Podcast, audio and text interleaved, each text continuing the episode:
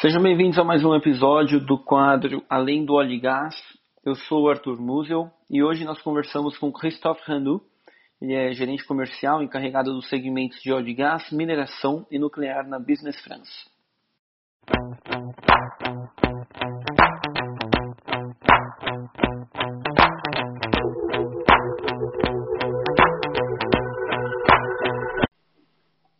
Boa noite a todos os ouvintes do Latcast. Hoje estamos aqui com o Christophe. É, vamos começar com uma breve apresentação. É, Christophe, boa noite. É, podia, pode começar falando um pouquinho de você. Quem que é o Christophe Ranu? Boa noite, Arthur. Boa noite a todos os ouvintes. E muito obrigado, primeiro, Arthur, ah, pelo, pelo convite. Estou muito feliz de poder uh, participar hoje desse, desse bate-papo e, e, como você ouve, não, estou, sou francês uh, e nasci no norte oeste da, da, da França, numa região chamada Bretanha, numa cidade medieval na beira do mar chamada Roscoff. E eu gosto de me, de me apresentar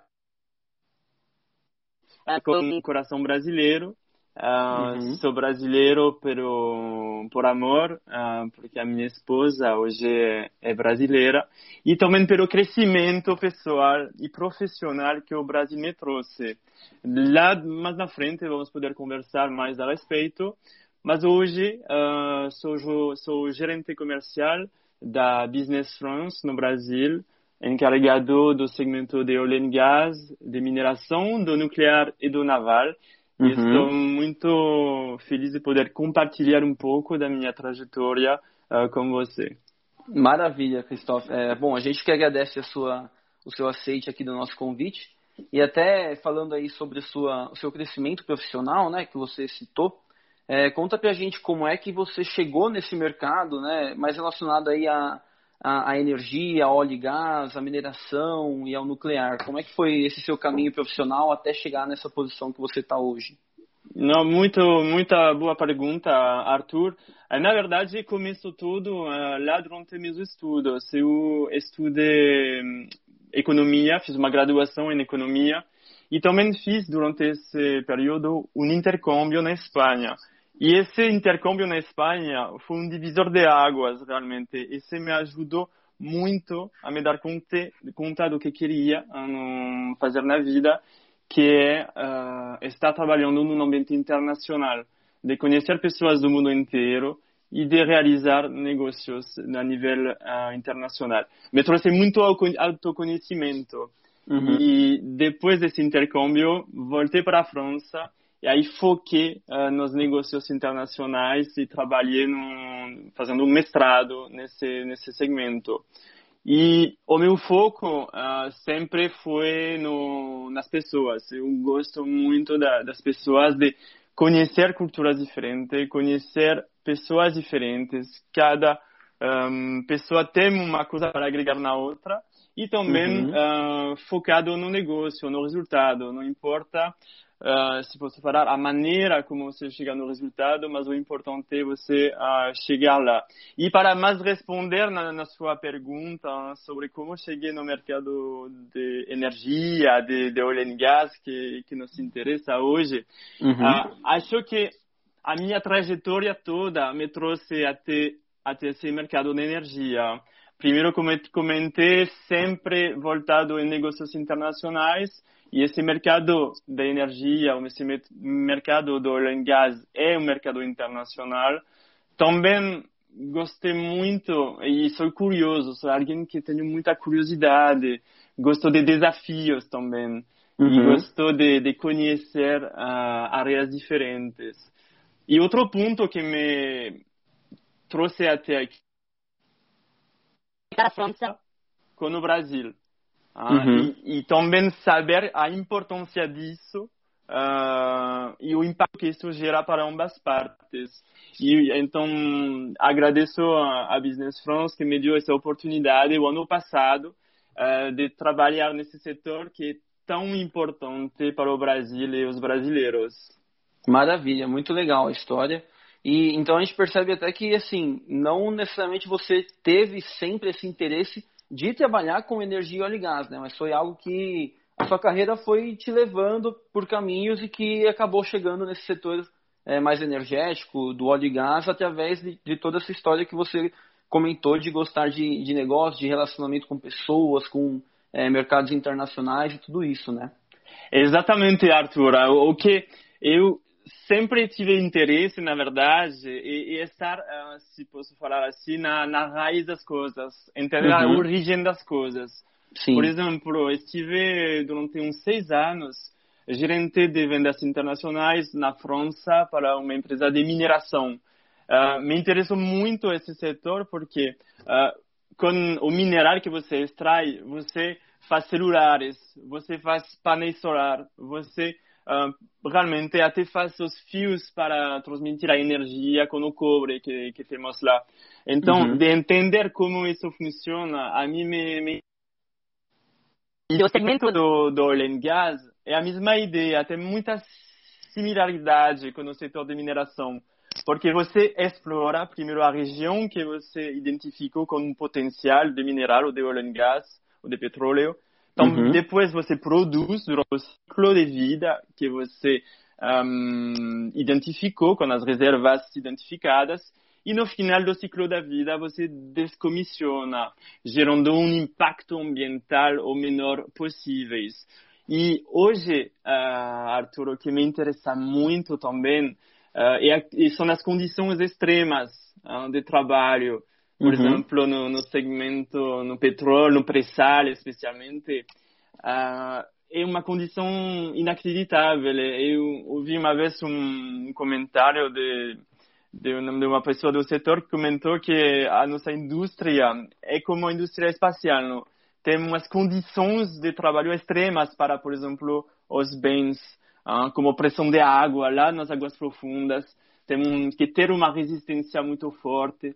Com a corrosão também uh, é um desafio de toda hora para justamente poder um, melhorar e limitar os riscos.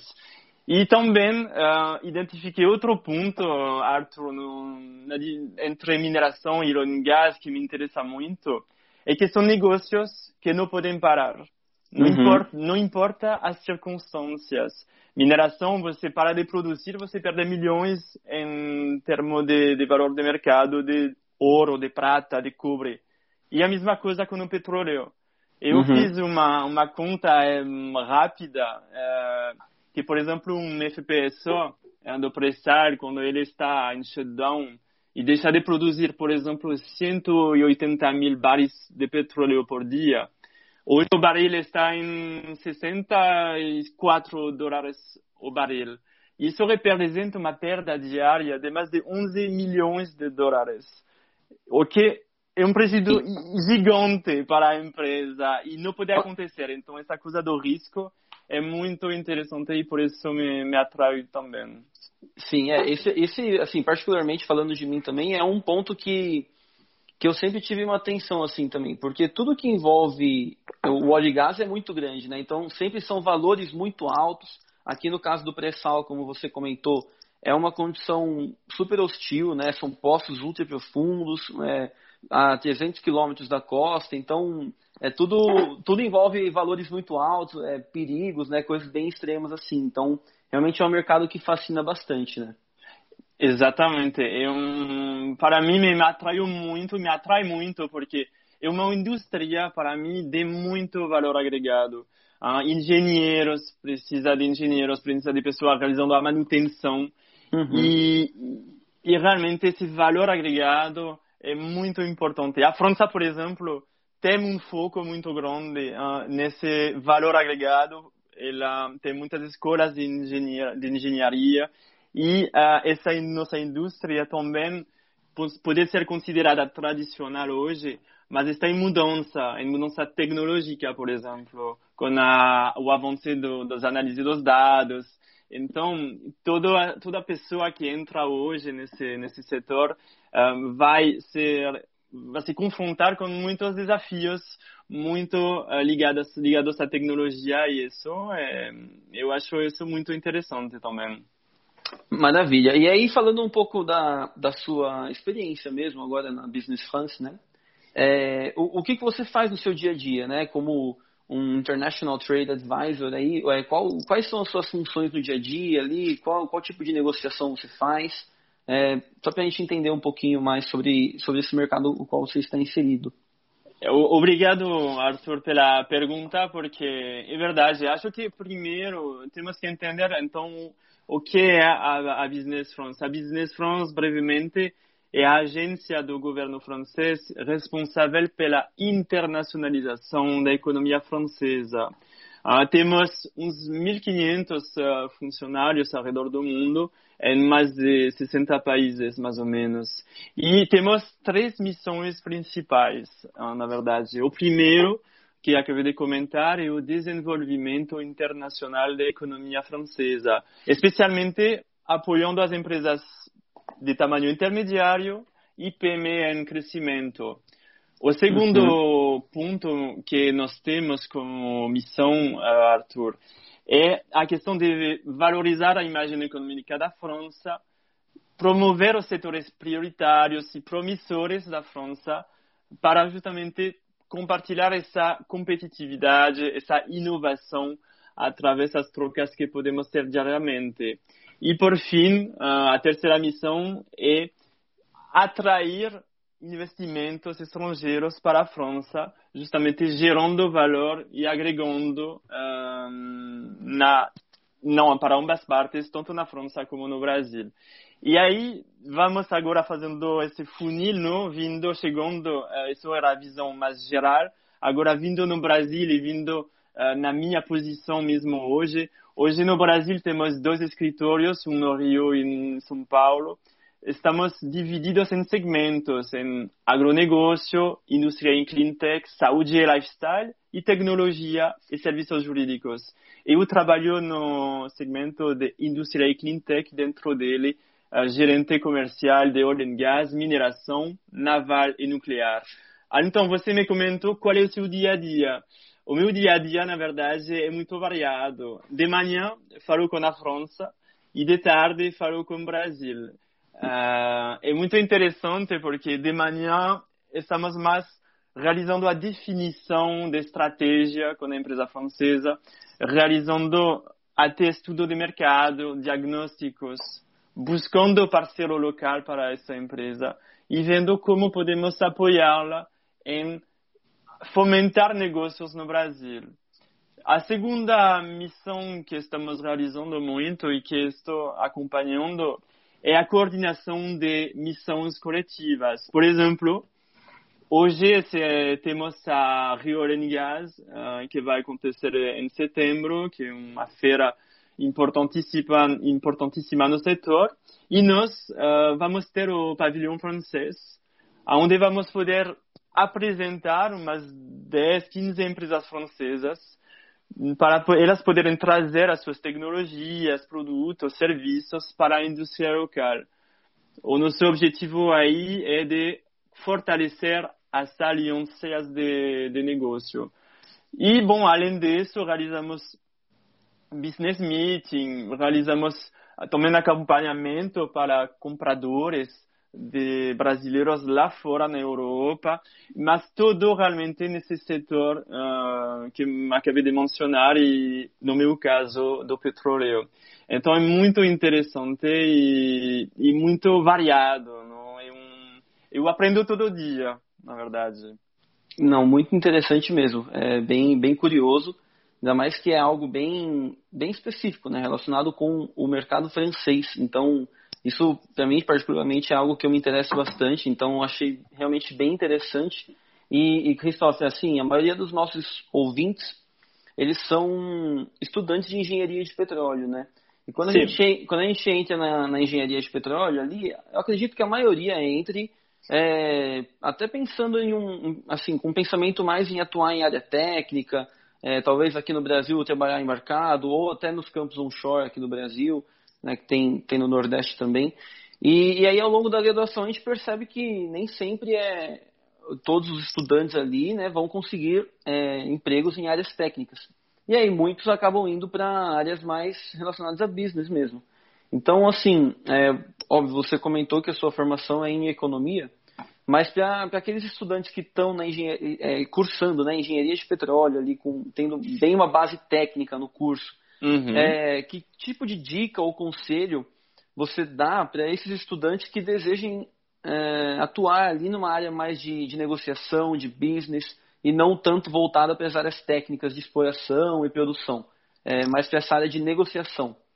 Perfeito. Não, não, bem, bem interessante essa colocação, Arthur, porque essa base técnica ela vai agregar muito valor lá na frente, mesmo focando uh, na parte do, do business, mesmo trabalhando nessa área, porque tendo essa base técnica, você pode se conectar de maneira muito mais rápida com as dores, por exemplo, uh, da, das pessoas com quem você conversa. Eu estou aprendendo todos os dias uh, uhum. nesse, nesse setor, não? E o que um, eu poderia sugerir como dicas é ter curiosidade, estar aberto em sair da zona de conforto, também se confrontar em culturas diferentes para poder justamente ter um autoconhecimento melhor, poder uh, ir crescendo e uh, ter essas relações internacionais, na verdade, porque o mundo está interconectado, está todo mundo uh, acontecer algo aqui no Brasil vai ter impacto lá na França. Ouvimos até eventos recentes que tiveram impactos no uma repercussão a nível mundial.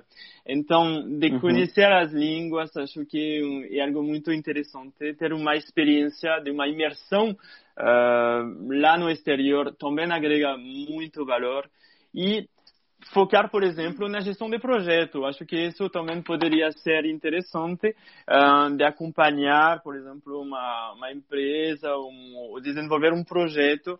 Acho que isso também poderia agregar bastante. Isso seria minhas colocações, Arthur. Maravilha, acho que é, perfeito, bem, muito bem colocado. E acho que quem está nos ouvindo aí, com certeza são dicas que para quem deseja, quem almeja né, algo nesse, nesse sentido, com certeza são dicas muito valiosas. É, e Christophe, agora até mudando um pouco de assunto, eu queria só que você comentasse, é, um pouco, falando um pouco mais especificamente ali da França e do que você percebe aqui no Brasil, algumas diferenças ali entre os mercados, tanto de óleo e gás como o mercado de energia no geral, entre o mercado francês e o mercado brasileiro? O que você enxerga aí de, de diferenças, de similaridades, é, baseado na sua experiência? Muito, muito interessante essas diferenças, na verdade, porque, perdão, primeiro o mercado francês, ele Opa, desculpe. Uh, então, o primeiro mercado francês, uh, ele é bem diferente do mercado brasileiro, especialmente nesse sector de, de oil and gas. Não? Uh, vou, dizer, vou falar alguns números que identifiquei aqui. Por uhum. exemplo, o mercado francês uh, de petróleo tem 6 mil quilômetros de pipelines, temos oito refinarias na França e uns 11 mil postos de combustíveis. Isso dá para entender um pouco as diferenças entre o mercado francês e o mercado brasileiro. E uhum. outro ponto muito interessante é que, apesar do seu baixo nível em reservas de petróleo, a indústria francesa de serviços petroleiros está na vanguarda, como com países como Estados Unidos, Noruega, Reino Unido, que eles têm mercados nativos, nacionais cativos. Então, na França, temos mil empresas que têm um conhecimento, uma tecnologia que pode agregar valor para uma empresa um, internacional nesse setor. Então é muito interessante entender que o mercado francês, apesar de não ser um grande produtor em petróleo, traz o know-how, traz tecnologia para esse setor. O Brasil, ao contrário, é um dos maiores produtores do mundo.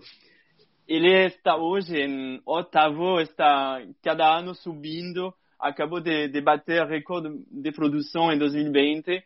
Tem o objetivo de, de ficar em quarto lugar no final da década. Uhum. E, e, a importância desse, desse setor, dessa indústria no Brasil, no PIB brasileiro, é gigante. O impacto é gigante nas pessoas, na, no desenvolvimento até social do país. Então tem muitas diferenças e é muito, muito interessante poder uh, interagir e conectar esses ambos ecossistemas. Ótimo, maravilha. É bem, bem interessante mesmo isso que você comentou, que apesar da França não ter, é, não ser assim, né, um, um, dos principais países aí do mundo com reservas de petróleo, tem um mercado bem desenvolvido, pelo que você comenta, né, e, e esse fato de estar na vanguarda aí, como os Estados Unidos é, e outros países, é algo realmente muito interessante. E com certeza essa, essa fusão França e Brasil aí é, pode ser, pode ter muita oportunidade, né?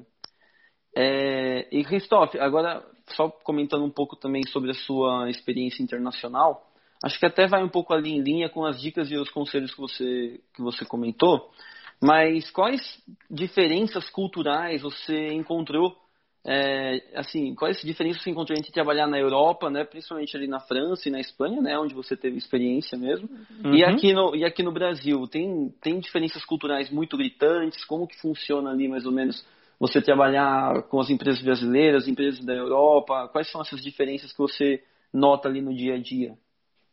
Tá, primeiro, é, é, é uma experiência sensacional poder ter essa oportunidade de poder trabalhar, por exemplo, na França, na Espanha. Já de França para a Espanha já muda muito o quadro uh, de relações com outras pessoas, com outra outro profissional, dos, dos horários de trabalho.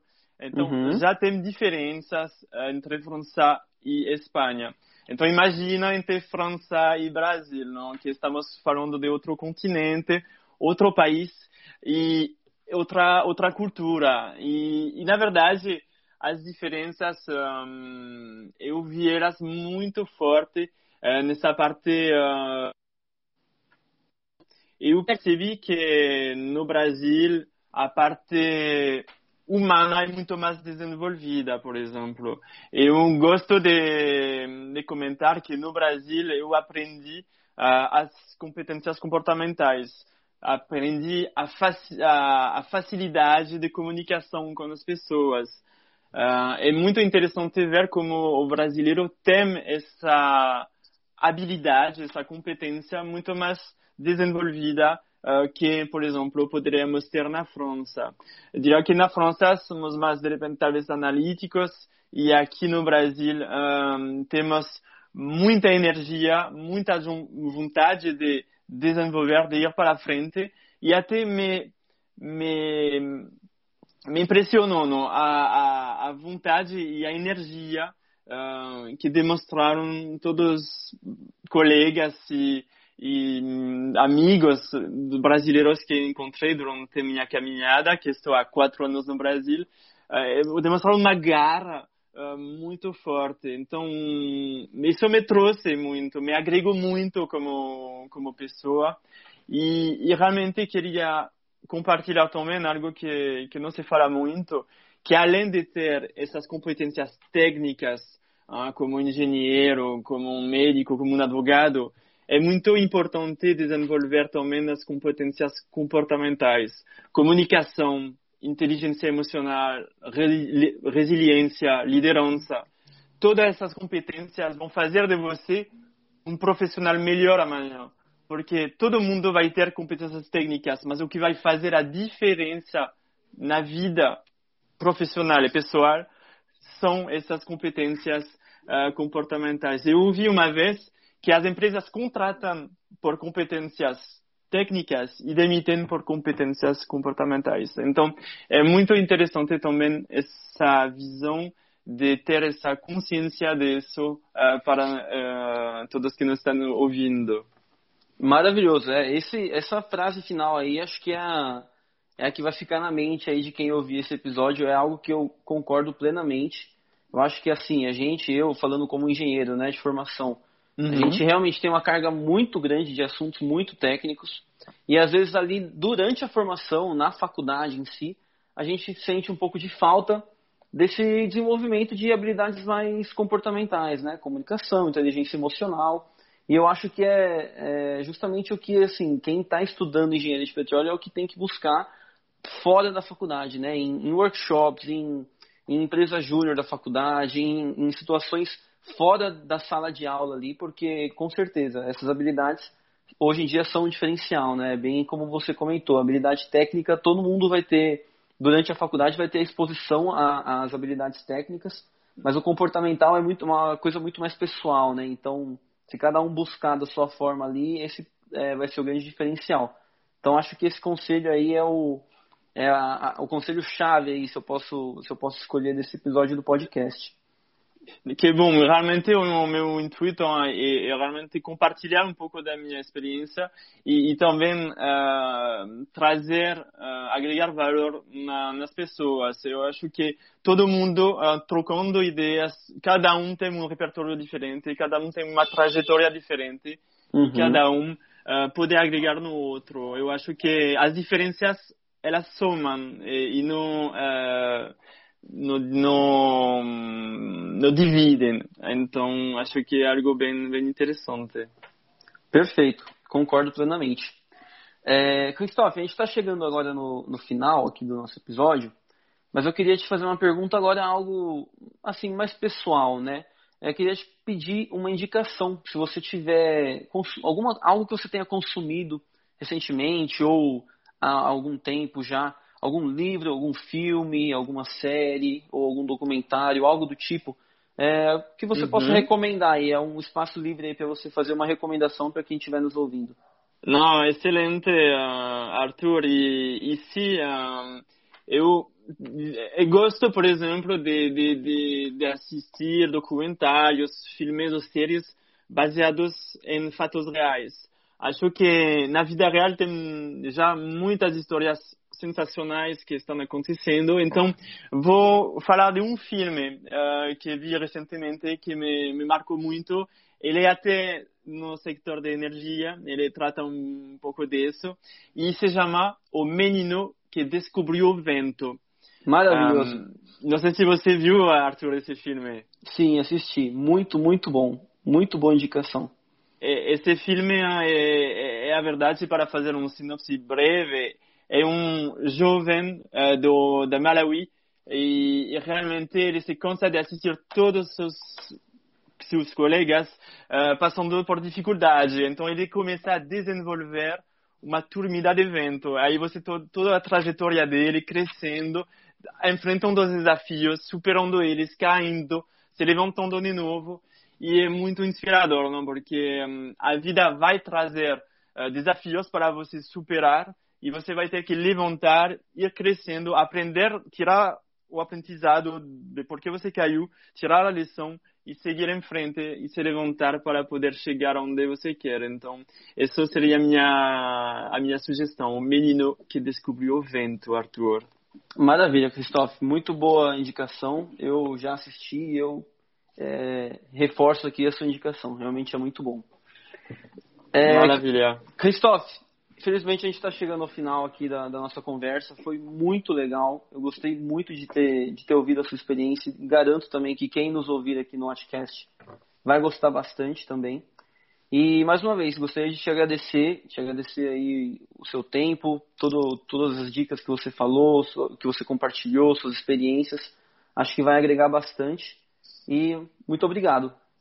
Não, eu que agradeço a Arthur uh, pela oportunidade, realmente poder trazer outra visão também nesse setor de, de oil and gas. Não precisamos ser, uh, ser engenheiro e podemos, além de, de, ter conhecimento técnico, trabalhar com visão de negócios, agregar valor nas pessoas e desejo o melhor, na verdade, para você, para os ouvintes.